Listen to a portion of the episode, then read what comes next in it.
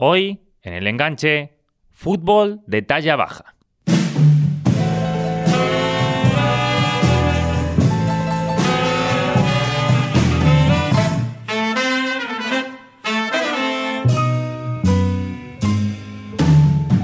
Bien sabéis que en un continente como el sudamericano, el fútbol es pura pasión.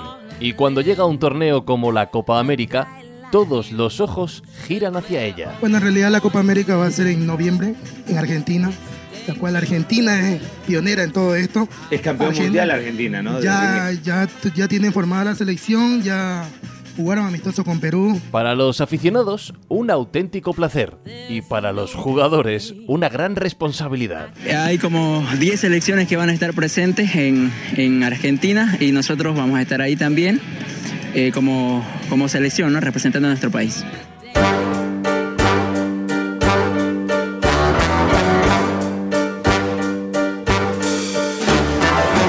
El fútbol tiene algo mágico, algo único, que una vez el árbitro pita el comienzo del partido, todo lo que ocurre fuera del campo deja de importar. Da igual quién seas, de dónde vengas o cómo te llames. Lo único que importa es tu destreza con el balón y el funcionamiento como conjunto. El jugador y el equipo nada más.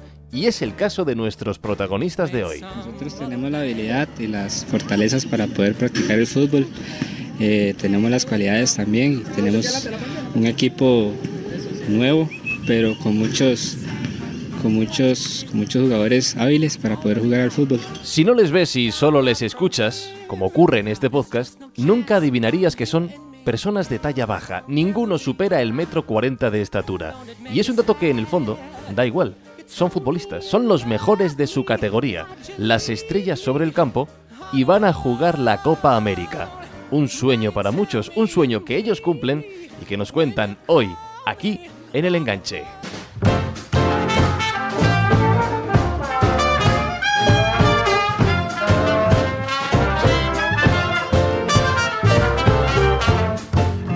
Ya lo sabes, estas son las historias que puedes encontrar cada lunes, cada semana aquí en El Enganche, en Spain Media Radio, en la aplicación o web que utilices para escuchar tus podcasts, en iTunes, en Google, en Evox, en Spain Media Radio, en su web, en su app, en Spreaker Estamos en todos lados, también en redes sociales como arroba el enganche, en Facebook, Twitter e Instagram, con José David López y un servidor, Franny Zuzquiza. José David, ¿qué tal? Muy buenas, la verdad que la, historia de hoy sí que es una de esas cosas que te topas casi de milagro con ella que la vas conociendo poco a poco y que en cuanto ves eh, el fundamento social que tiene es irremediablemente carne de, estar en nuestro programa. Así que encantados va a ser contar esta historia, un, auténtico placer. Como siempre digo, saludos a todos los que están listos ya delante de ordenador, a los que están escuchando desde la aplicación de Spain Media, a los que han cogido el link desde nuestro Twitter, a los que están en el gimnasio sudando ahora mismo, pues a todos los que queréis una nueva historia de fútbol una semana más aquí en el enganche. Bienvenidos. Seguramente, insisto, sobre todo lo que conozcáis bien el sello periodístico del enganche, pues tenemos en nuestro programa, en la web o allá donde estamos, pues allí se ha escuchado hablar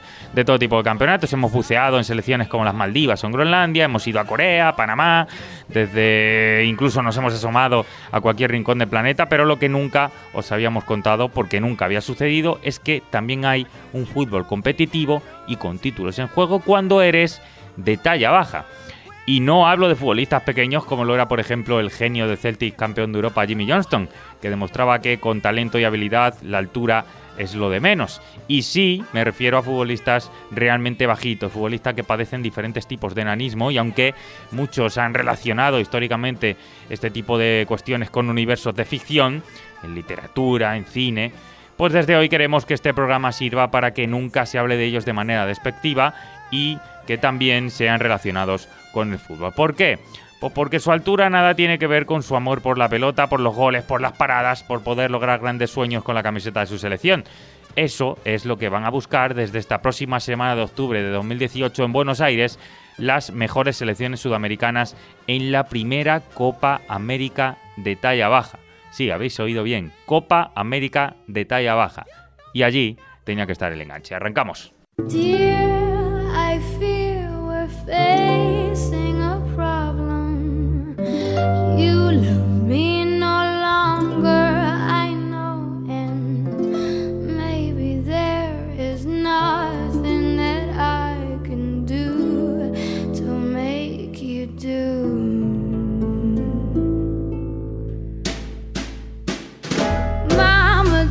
Esta canción, por cierto, lo tengo que decir. ¿Te antes, gusta? Antes de dar paso, sí, Sí, porque señor. me recuerda a una canción, a, mejor dicho, a una película que, que me encanta. Y, y la verdad que, mira, no sabía que la habías puesto. Un aplauso de aquí, Ah, aunque no se escuche. Disfruta, disfruta, disfruta. Que viene el estribillo, además. Tela, ¿eh?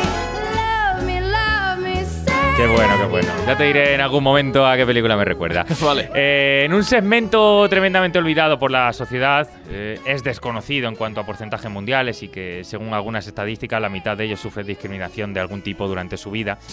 Por todo ello, para conocer mejor cómo se sienten, qué obstáculos se han encontrado y por qué el fútbol ha sido la tabla sobre la que reclamar sus derechos y hacerse notar, vamos a hablar con quien ha puesto todo lo posible, corazón y empeño, para lograr que se desarrolle esta Copa América de talla baja. Es el capitán de la selección de Perú. Me han dicho que regatea como Robén y vamos a preguntárselo a él mismo. Se llama Fabián Chira. ¿Qué tal? ¿Cómo estás? Bienvenido al enganche, Fabián. Hola, ¿qué tal? Muchas gracias. Aquí, justo como te comentaba, yo el camino al trabajo, trabajo en el Instituto Peruano del Deporte, que es como el Ministerio de Deportes en cualquier país, y eh, que está ubicado en el Estadio Nacional de, de Perú, de Lima, el recinto más importante.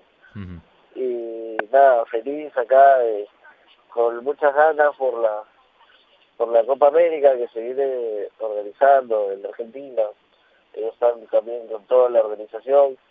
Y luego nos tocará aquí en Perú también hacer la, la Copa y es la primera Copa histórica. Creo que cada nombre de uno de nosotros que vayamos con cada país va a estar escrito en la historia de, fútbol de talla baja dentro de lo que dure eso y esperemos que muchos niños puedan disfrutar esta iniciativa de aquí adelante y que puedan ser reconocidos por la sociedad, más no ser víctimas de burlas y bastantes paradigmas que tiene la sociedad hacia nosotros las personas de talla baja. Mm. Fabián, existe una tremenda falta de conocimiento en la sociedad acerca de las personas que, que padecen alguna anomalía derivada de- del enanismo. Buscando todo tipo de datos para desarrollar este programa, no solo me he topado con, con que esa falta de conciencia social, sino que verdaderamente hay un tabú oculto para afrontarlo. Y nosotros, yendo de cara y directo, porque el fútbol aquí es la excusa para profundizar precisamente en estos aspectos sociales, pues queremos lo primero terminar con estos tabús que seguramente en nada os benefician. Fabián, eh, ¿habéis notado durante vuestra vida toda esa pasividad o falta de acercamiento hacia casos como, como los vuestros? Un trato que seguramente no merecéis. Sí, sí, ha habido muchos, inclusive aquí dentro de, de mi asociación deportiva vamos a empezar a trabajar eh, una directiva pública o política pública para que los niños con habilidad diferente, no solo de talla baja, puedan eh, hacer educación física en los colegios, porque muchas veces también hemos pasado que, que ha habido un partido de fútbol, un entrenamiento o, actividad física dentro del horario de educación física y como que el profesor al no conocer que tú puedes hacer deporte también te, te deja a un lado y te dice anda siéntate que, que tú no puedes hacer mucho cosas así la persona se siente menos ¿no? es algo que yo también pasé y por eso también ahora me atreví a, a formar todo esta, este movimiento deportivo dentro de mi país para que las personas también con talla baja sean más visibles Desde luego. Eh, por, por conocer tu caso concreto, hablamos de las personas de talla baja como un colectivo único, pero en realidad hay diferentes motivos que puede limitar el crecimiento de, de una persona. ¿Cuál es tu, tu caso en particular? ¿Cuál es el motivo eh, de tu caso? Y, y cómo lo acogió tu familia? Porque nos consta que, que en algún momento los médicos incluso dudaron de que pudieras eh, salir adelante, ¿no? Claro, sí, o sea, hay muchos médicos también que, por ejemplo, eh, cuando nace un niño de talla baja, bueno, en los años 90 te, decía, decían que no iba a vivir mucho tiempo y muchas cosas. Así que un padre, de hecho, se sentía súper mal, ¿no? Porque saber que tu hijo nazca y te digan que no va a vivir tanto tiempo, que no va... Que no, y tú con la esperanza de que sea un niño que, que viva la vida, ¿no? Yo creo igual cuando llegué a mis padres, yo tenía, ellos tenían 22 años y soy el hijo mayor y como que de repente no, no estaban preparados para eso, pero a la final fue un reto que ellos supieron superar y ahora nos encontramos ayudando a personas como yo, mi mamá ayuda a mamás de niños que vienen con, a contraplaza, con cualquier tipo de talla baja, le dicen qué lugares pueden ir y, y motivarlos más. Eh, en este sentido, eh, ¿cuándo podemos considerar, para, sobre todo para los que no conocemos eh, tanto esta sección, digamos, eh, tan nueva que, prácticamente vosotros habéis impulsado para, para que crezca, para que exista, ¿cuándo consideramos que un futbolista en este sentido tiene una estatura considerablemente, considerablemente inferior al común? ¿Cuándo se considera de talla baja, más o menos, por, por decirlo de una manera más coloquial, Fabián? está debajo del metro 43. También hay personas que son como eh, talla promedia, como cualquier persona, eh, pero no se desarrollan por problemas de hormonas, ¿no? Y esas personas crecen hasta el metro 40 nomás, pero su rendimiento físico es mucho mayor al, al de los otros, al, al que tiene algún tipo de enanismo ya dentro de los 250 que existen, ¿no? Este mes de octubre, el 25 de octubre, se celebra el Día Mundial de las Personas con Talla Baja y también es el mes más cargado para mí de actividades y para los chicos también, ¿no? Pero creo que, que todo esto ha sido producto del, del cambio que se ha ido generando para ellos primero y luego para sus familias que tanto han soportado muchas cosas, han vivido y enfrentado muchas barreras y creo que eh, todos somos felices en las finales. Fabián, ¿qué significa el fútbol para ti? ¿Y cómo te ayuda a superar o a integrar tu vida con todas las dificultades que, que nos has comentado en un día a día normal? ¿Cómo te ayuda el fútbol? Eh, bueno, el fútbol me ayuda a, a tener amigos, me ayudó a salir de mi casa, a bueno, una pelota de fútbol fue que lo primero que llevaron para ir a jugar fútbol al parque de la casa. Yo no salía mucho por, el mismo miedo de mis padres. Muchas veces que tenía temor a que me golpee, a que a que pueda burlarse de mí en la calle. Y eso fue lo que básicamente me, me ayudó ¿Existió, eh, Fabián, eh, algún, algún apoyo de federaciones de fútbol de los países que van a asistir? ¿O existió dejadez e indiferencia? Porque por lo que me contaste estos días cuando hablábamos, la verdad que ayuda habéis recibido poca para el torneo. Prácticamente lo habéis tenido que currar vosotros. Sí, por ejemplo, en el camino muchas veces también mi familia ha tenido que, cubrir algunas cosas, eh, yo también, y por ejemplo ahora estamos en la búsqueda de los los pasajes para poder ir a la Copa América, ya que dentro de muchos países están luchando para poder ir hasta Argentina porque porque no es, no es fácil para ningún país. No es fácil para ningún país, y más cuando esto recién nuevo y no, no hay tanto interés de, de algunas empresas y federaciones. Y yo creo que es eso básicamente. Eh, como bien dice Fabián, eh, prácticamente todos los, eh, todas las selecciones estáis sufriendo mucho para poder siquiera avanzar en, el propósito de acabar yendo a, este torneo. me comentaban, por ejemplo, lo que he leído, que la selección venezolana, por ejemplo, por la delicada situación social que atraviesa su país, pues evidentemente tiene serios problemas para ir. Incluso los peruanos, vosotros les estáis echando una mano para que puedan estar presentes.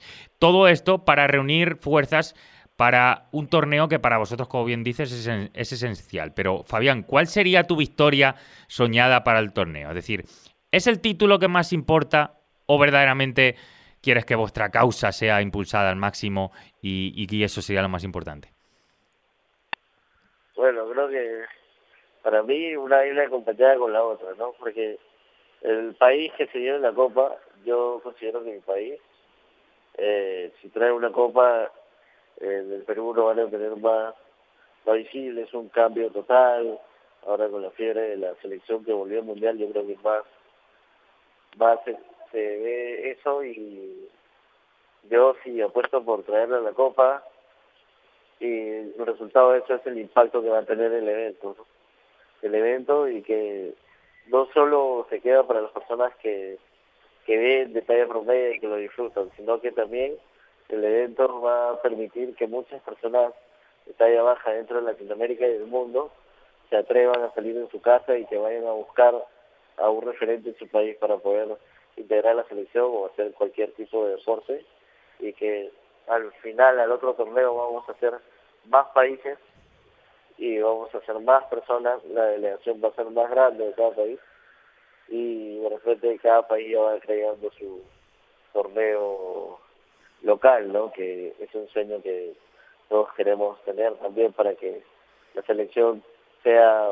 por jugadores que destaquen dentro de su, de su liga y que esto creo que con, con el aumento de población o con el número de personas que integren o países esta esta movida de fútbol de talla baja creo que va a ser considerado dentro si no es de la FIFA o, de alguna entidad del fútbol yo creo que va a ser considerada dentro del circuito paralímpico y va a tener mayor apoyo dentro de, las actividades que se puedan desarrollar. No, no obstante, creo que las personas de talla baja puedan perder el protagonismo de, también realizar gestiones, porque eso es lo que nosotros demostramos a cada uno estar al frente de, de su selección, es cada persona de talla baja. Pues tiene todo el mérito, Fabián, con lo que nos cuentas, que hayáis conseguido impulsar esta idea, esta Copa América. Y os vamos a desear una cosa, igual que como has dicho, Perú celebró la vuelta al Mundial, que dentro de unas semanas, que dentro de muy poco tiempo estéis celebrando que habéis conseguido ganar ese torneo, que sois campeones de la Copa América, que es algo que si conseguís nadie os va a poder quitar. Y si con eso además se consigue, como comentas, que vuestra iniciativa, vuestro mensaje eh, cale en la sociedad a nivel general, seguro que es una doble victoria muy importante para vosotros. Así que Fabián, gracias por acompañarnos hoy en el enganche y suerte tanto dentro del campo como fuera de él. Claro, gracias y nada, también motivar a España que arme su selección también de fútbol de, talla baja, ahí hay unos referentes deportivos, ojalá se puedan puedan ponerle corazón a esto y, y por qué no soñar más adelante con un mundial, ¿no? I fly like paper, get high like planes. If you catch me at the border, Gavis isn't my name. If you come around here, I'ma make them all day. Get one down in a second if you wait. La Copa América de talla baja va a ser el primer evento futbolístico de categoría competitiva que va a desarrollarse en este sector y que va a contar con representantes de hasta 10 países y federaciones diferentes. Por ello queremos indagar en cómo ha sido el proceso de acumular esfuerzos para hacer este torneo posible y sobre todo cómo se consigue derribar barreras sociales gracias a la pelota en diferentes lugares del planeta. Vamos a hablar con uno de los jugadores participantes en este torneo que es Pablo Coloma. Hola Pablo, ¿cómo estás? Bienvenido al enganche. Hola, ¿cómo estás? Bueno, antes de nada, antes de hablar de fútbol, por lo que hemos visto, poner en torneo en marcha, hacerlo realidad ha sido de todo menos fácil, ¿verdad? Sí, claro. Resulta como no, contamos con mucho apoyo de las instituciones afines, no tenemos que arreglarnos con las nuestras. Em, existía eh, en tu país, en Chile, que es la selección que va a estar. Claro. Eh, ¿Existía ya la selección de talla baja o como antes nos han contado, eh, fue una de las que hubo que crear directamente para impulsar este deporte también en tu país? Eh, mira, resulta que yo el año 2015, en octubre, recibí la invitación de Facundo y Fabián de Perú, Facundo de Argentina, Fabián de Perú, para eh, consolidar un combinado nacional de aquí en Chile, por lo cual yo llegué, e hice la invitación en mi país y empezamos de, a partir de noviembre de, ese mismo año a formar este esta selección. Cuando te llega... Iniciando desde ese... ¿Verdad? Cuando te llega esa invitación, eh, ¿a quién tienes que llamar, digamos? Eh, ¿A qué asociación, a qué federación, a qué estamento eh, dices, pues mira, voy a proponérselo a ver qué me dicen? Sí, mira, resulta que yo lidero, digamos, la, una agrupación de pequeñas personas en Chile. Entonces, quizás desde ahí el llamado es que yo mismo pude ser el interlocutor para levantar la la invitación a todas las personas que formaban parte de la agrupación y desde ahí también llegaron otras personas por gracias a los medios. ¿Y, qué respuesta has tenido cuando has llamado a la puerta y has dicho, oye, mira, que vamos a hacer una Copa América eh, de futbolistas de, talla baja? ¿Qué, ¿Qué, respuesta tienes de la gente cuando le dices eh, la existencia de este torneo? A ver, eh, no, a ver, quizás me confundo. En, primera instancia lo que te menciono desde el año 2015 cuando se forma la selección desde la, formación de selección eh, empezamos a ser seis personas eh, durante ya un par de meses hasta que el 2016 llega a congregar el equipo con un quórum de aproximado de 20 personas.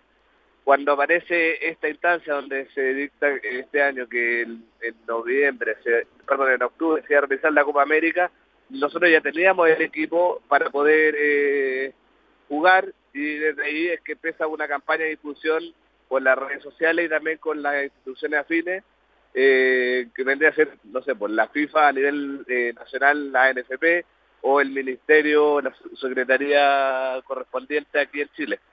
Pero claro, la llegada no es tan fácil, no hemos tenido eh, un recibimiento un apoyo económico, por lo tanto nos la hemos tenido que arreglar por las nuestras, eh, por medio de rifas, bingos y eventos. Bueno, dejando al lado el tema económico, vamos al, deportivo. La presidenta de la Asociación de Personas con Talla Baja, Olivia Oyopi Muñoz, ha definido la práctica del fútbol para vosotros como un deporte inclusivo en la medida en que envía un mensaje al resto de la sociedad en que las personas de talla baja no tienen limitación ninguna. ¿Esta es vuestra meta cuando saltáis a la cancha? ¿Esta es una de las ideas que hay cuando empezáis a jugar al fútbol y lo mostráis a otras personas? Mira, no te voy a hacer, eh, o sea, te voy a ser sincero, cuando uno salta a la cancha no está pensando en un mensaje de inclusión, sino que uno está pensando en jugar a la pelota que donde aprendió a jugar desde desde chico, desde niño. Pero ya ya cuando Olivia habla de este mensaje, Olivia como presidenta de la Asociación Boliviana, eh, eh, claro, es, es, el mensaje que intenta llegar. Lo que pasa es que el, la, la eh, toda la, sociedad llega se, eh, tiende a categorizar mucho a las personas.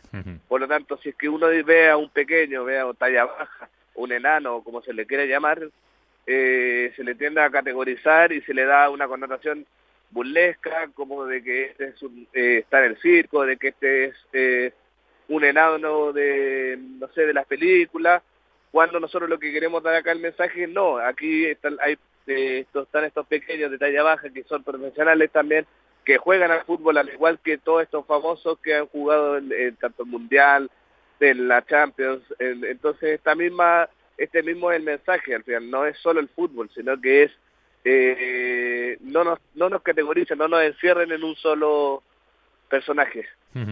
Decías eh, lo del circo, era un poco la siguiente pregunta más o menos que, quería hablar contigo, eh, Pablo, porque en esa misma entrevista con eh, que, hemos podido leer de la presidenta de, la Asociación Boliviana de Personas con Talla Baja, de Olivia Ojopi Muñoz, decía que una de las cosas que suelen deciros, más o menos, es ¿por qué no vais al circo o a la televisión?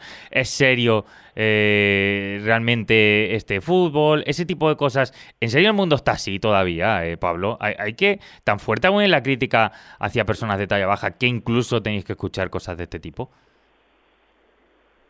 O sea, el tema sigue siendo así, lamentablemente. Te, te doy dos ejemplos. Eh, cuando yo conozco desde la parte de la Asociación Chilena de Personas de Talla Baja, eh, padres que reciben a su hijo cuando nace, que, que le dan el mensaje, bueno, su hijo está, eh, se podría decir, predestinado a ser eh, una, un actor que sale en la tele o la televisión o estar en el circo. Entonces, esa misma predestinación, esa misma categorización es la que sigue existiendo hasta el momento. Y lo mismo pasa, por ejemplo, con el, con el fútbol.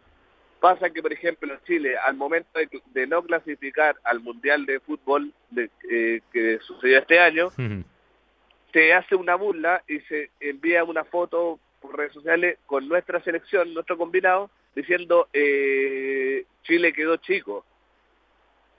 Tremendo. Entonces no sé si entiende, al final eh, somos objeto de burla igual aunque estemos haciendo fútbol. Me parece tremendo. Y esto... Entonces, sí, la, la, la mentalidad sigue siendo igual. Madre mía, ¿qué, es lo más cruel? Eh, que La verdad que lo que nos has dicho bastante cruel, no se me ocurre casi algo más fuerte, pero algo a nivel individual que te haya dolido y que ahora te apoyes en eso, Pablo, para tú eh, tener un estímulo más fuerte, para no desistir en la lucha por reivindicaros, porque estás haciendo algo normal que jugar a fútbol, pero evidentemente el mensaje debe ser reivindicativo y este torneo debe ayudar a ello. ¿Hay algún día que algo te dolió mucho y ahora es un estímulo para todo lo contrario? Mira, yo creo que, o sea, lo, eh, ya tengo 30 años, eh, claro, uno ha, he pasado por bastantes burlas, las mismas eh, categorizaciones, jaja, mira, este es el enano del, de la tele, cuando yo digo, eh, pero si yo nunca he salido en televisión para eso, jaja, este es, eh, no sé, el actor de Game of Thrones, evidentemente que yo defiendo mucho a Peter Dinklage, porque es un gran actor, pero se, se nos categoriza y eso es hiriente. Y también es hiriente cuando uno desde niño eh, te quitan alrededor de 5 o 10 años de edad y te separan del grupo, de tu grupo etario y te dicen, eh, no, tú eres muy pequeño para estar acá, ¿cómo estás acá?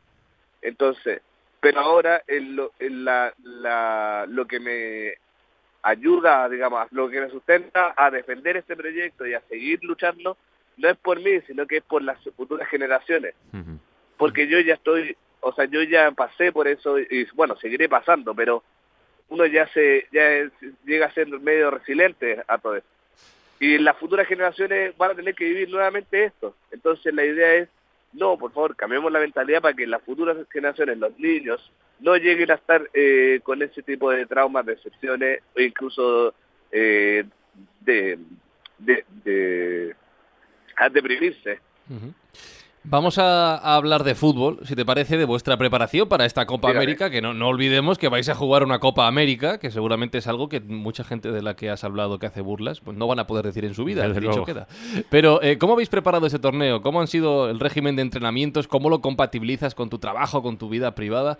¿Hay tiempo para todo? Mira, yo creo, eh, que cada lunes eh, pienso pienso lo mismo, me pregunto lo mismo, pero eh, sí, mira, la forma que, a ver, como equipo, como compatibilizamos, nosotros entramos, entrenamos todos los días sábados, hay veces que también eh, entrenamos los días domingos e incluso los días lunes, eh, en horario fuera de trabajo, y ahí uno logra tratar de compatibilizar eh, el entrenamiento y, eh, eh hemos estado desarrollando con Carlos, nuestro entrenador, un, un, entrenamiento bastante asociado a lo físico, o sea, para el fortalecimiento físico de los músculos, la resistencia, para poder estar a la par con el, los contendientes de la Copa, que ya quizás llevan un eh, mayor tiempo, por lo tanto, independientemente de que nosotros ya hayamos aprendido a jugar fútbol, porque todos desde chicos saben jugar fútbol, eh, ya tenemos que estar las condiciones también físicas y la resistencia para soportar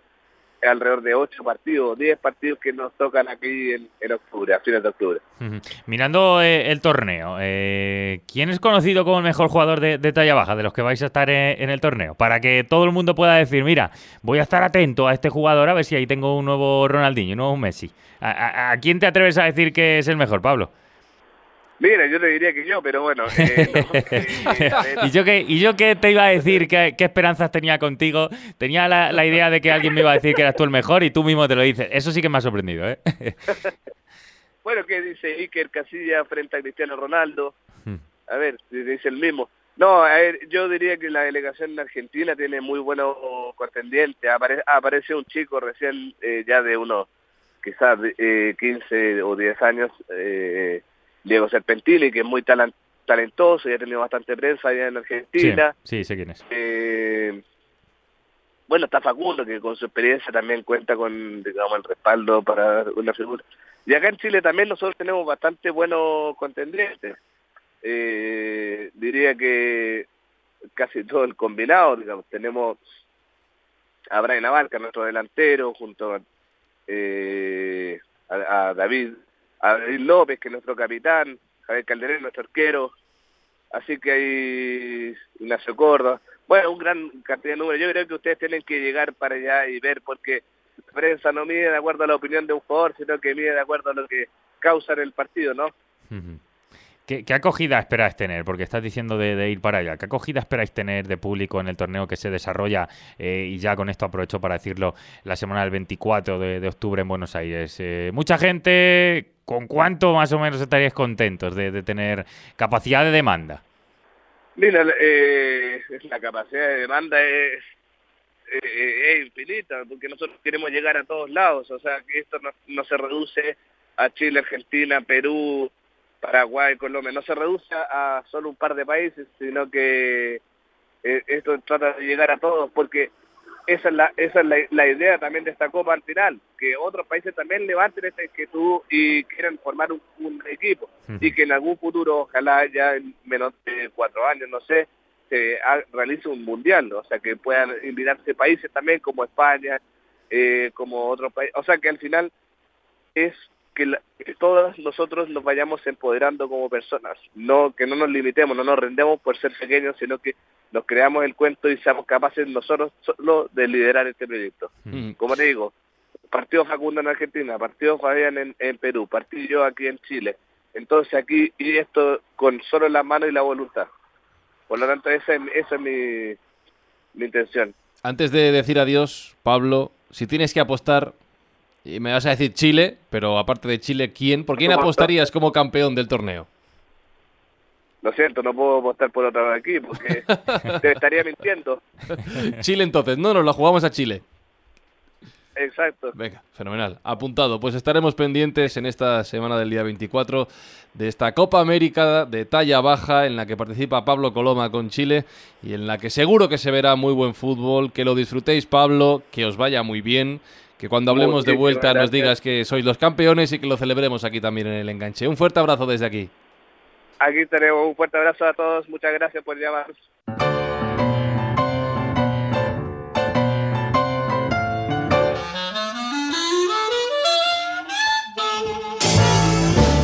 Pues tiene muchísimo mérito con todo lo que nos han contado tanto Fabián como Pablo que esta Copa América que puede parecer algo anecdótico, algo, algo bueno, pues simpático, visto desde fuera, para mucha gente.